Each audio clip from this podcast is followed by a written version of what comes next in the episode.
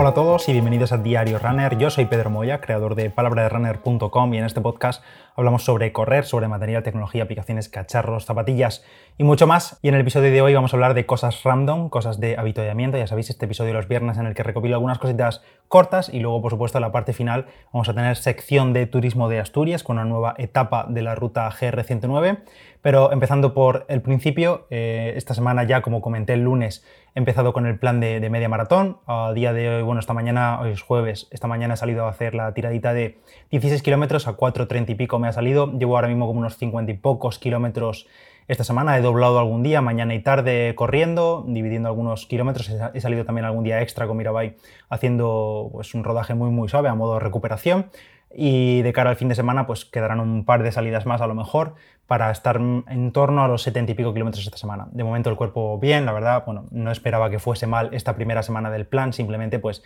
un aumento considerable de kilómetros con respecto a las semanas anteriores y seguimos a ver qué tal podemos hacerlo durante el mes de agosto con estos calores y demás, que es lo de siempre, simplemente hay que aguantar estar hidratados, estar bien alimentados y demás. Y precisamente respecto a esto, he pillado maltodextrina de LifePro, de la marca LifePro, no colaboro con ellos, no he comprado nunca nada de ellos, pero tenía que pedir otras cosas y ya que aprovechaba el pedido, pues digo, mira, voy a pedir maltodextrina, que la verdad es cara eh, para lo que es, porque es literalmente maltodextrina neutra, sin nada más lleva el bote, simplemente maltodextrina, y creo que el bote de 500 gramos me ha salido como por 8 euros y pico, así que no creo que repita, porque es, ya te digo, maltodextrina neutra y un poquito cara para lo que es, sin ningún añadido más, digamos, ni sales ni nada más, no tiene nada, ni siquiera sabor, es neutra. Pero bueno, ya que aprovechaba para ver otras cosas, pues eh, he pedido también maltodextrina en Life Pro y la probaba y ya está. Eh, la he probado esta mañana, por cierto, en la salida de 16 kilómetros, llevaba un bidón de 300 mililitros con 80 gramos de maltodextrina y me ha entrado bien y todo eso. La verdad que le he echado un poco de saborizante,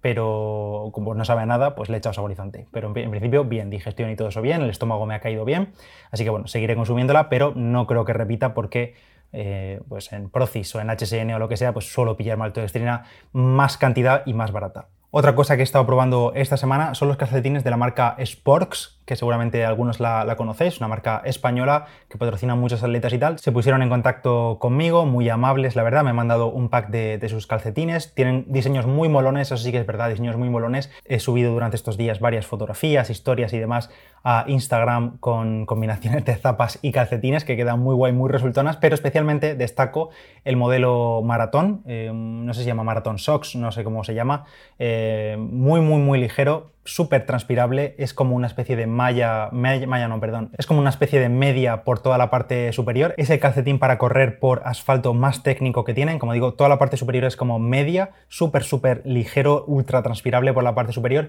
y en la parte inferior, tanto en la parte de los dedos como eh, la zona del puente un, un poquito menos y sobre todo en la parte del talón, tienen Coolmax, que es esta tecnología que creo que Adidas ha utilizado mucho en ropa, pero bueno, creo que es tecnología, no es de Adidas, sino que simplemente es una tecnología que compran de, en cuanto a materiales. Y el rizo de Coolmax, eh, un poquito más grueso para minimizar ahí el, impacto y sobre todo es mucho más mullidito en la zona del talón y la zona de los dedos. En la tirada, por ejemplo, de hoy a, de 16 kilómetros a ritmo en algunos bastante ligerito, no me han resultado incómodos, ni me han hecho rozaduras ni nada, lo seguiré utilizando 100% seguro. Y quizá lo que menos me gusta de en general casi todos los sports es que son de caña alta o media, casi todos son de caña alta, porque para estos meses de, verano y de calor me gustan más calcetines más cortos, tanto por evitar marcas como para no tapar más de lo cuenta la piel, para no pasar calor. Y el precio de estos calcetines de maratón son, por cierto, 19 euros, 18,95. Así que está en el rango carito de los calcetines, un par 18,95. Otro tema que tenía aquí apuntado para comentaros y recomendaros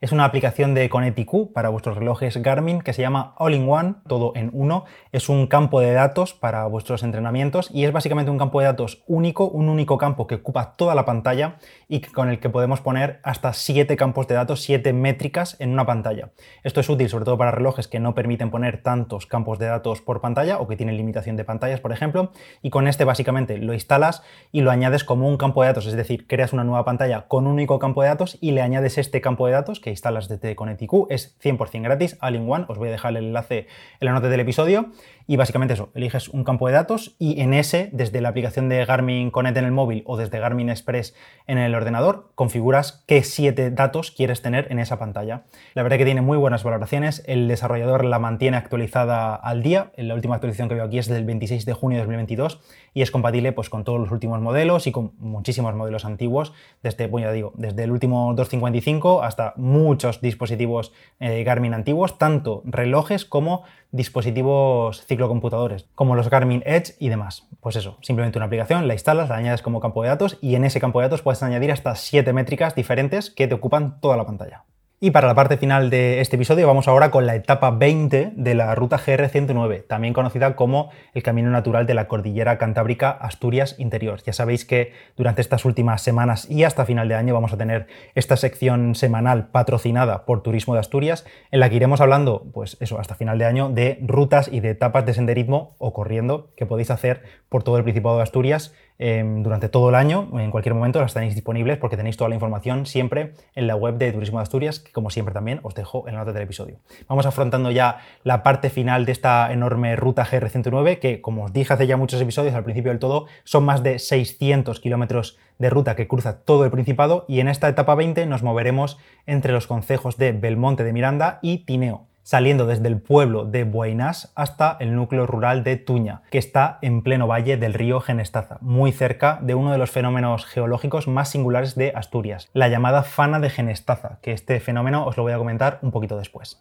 Datos principales de esta etapa 20 de la GR109 entre Buenas y Tuña, distancia 24,6 kilómetros, casi 25 kilómetros de etapa, un tiempo estimado de senderismo de unas 4 horas aproximadamente, tomándolo tranquilamente, un desnivel positivo acumulado de 440 metros y negativo acumulado de 620 metros. Es una etapa con un perfil bastante sencillo, como media etapa subiendo, media etapa bajando y sin grandes desniveles ni dureza extrema, vamos. Es bastante simple. Durante esta etapa arrancaremos en el pueblo de Boinás, cruzaremos por el río Caucha por carretera y pasaremos por los núcleos rurales de Quintana, de Alcedo o Espinaredo. Cruzaremos también el río Genestaza y continuaremos entre prados y bosques de castaños y robles hasta Tuña, que es, como he dicho, el final de la etapa. Como siempre, todos los detalles los vais a tener en la nota del episodio con un enlace a Turismo de Asturias. Y como decía antes, una de las peculiaridades que veremos durante esta etapa es la fana de Genestaza, que es uno de los fenómenos geológicos más singulares de Asturias y que se trata de un gigantesco derrumbe. Básicamente es un derrumbe de la montaña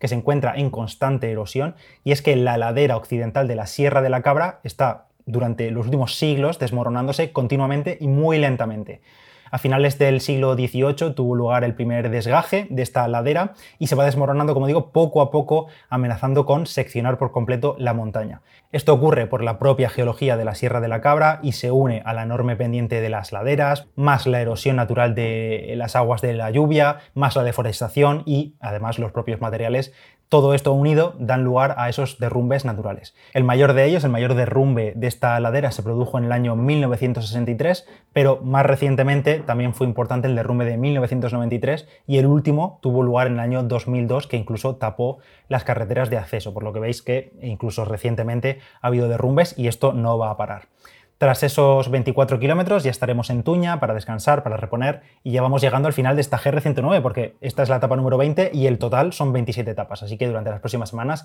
iremos cerrando la GR109. Gracias a todos por estar ahí, por escuchar el podcast. Si te ha gustado puedes dejar cualquier valoración en Apple Podcast o en Spotify 5 estrellas, agradecen muchísimo o compartirlo simplemente con tus amigos corredores y amantes del deporte. Yo soy Pedro Moya, palabra de runner en Instagram y en Strava, me podéis encontrar por ahí. Gracias a Turismo de Asturias por patrocinar esta sección y nos escuchamos la próxima semana. Que tengáis un buen fin de. Chao.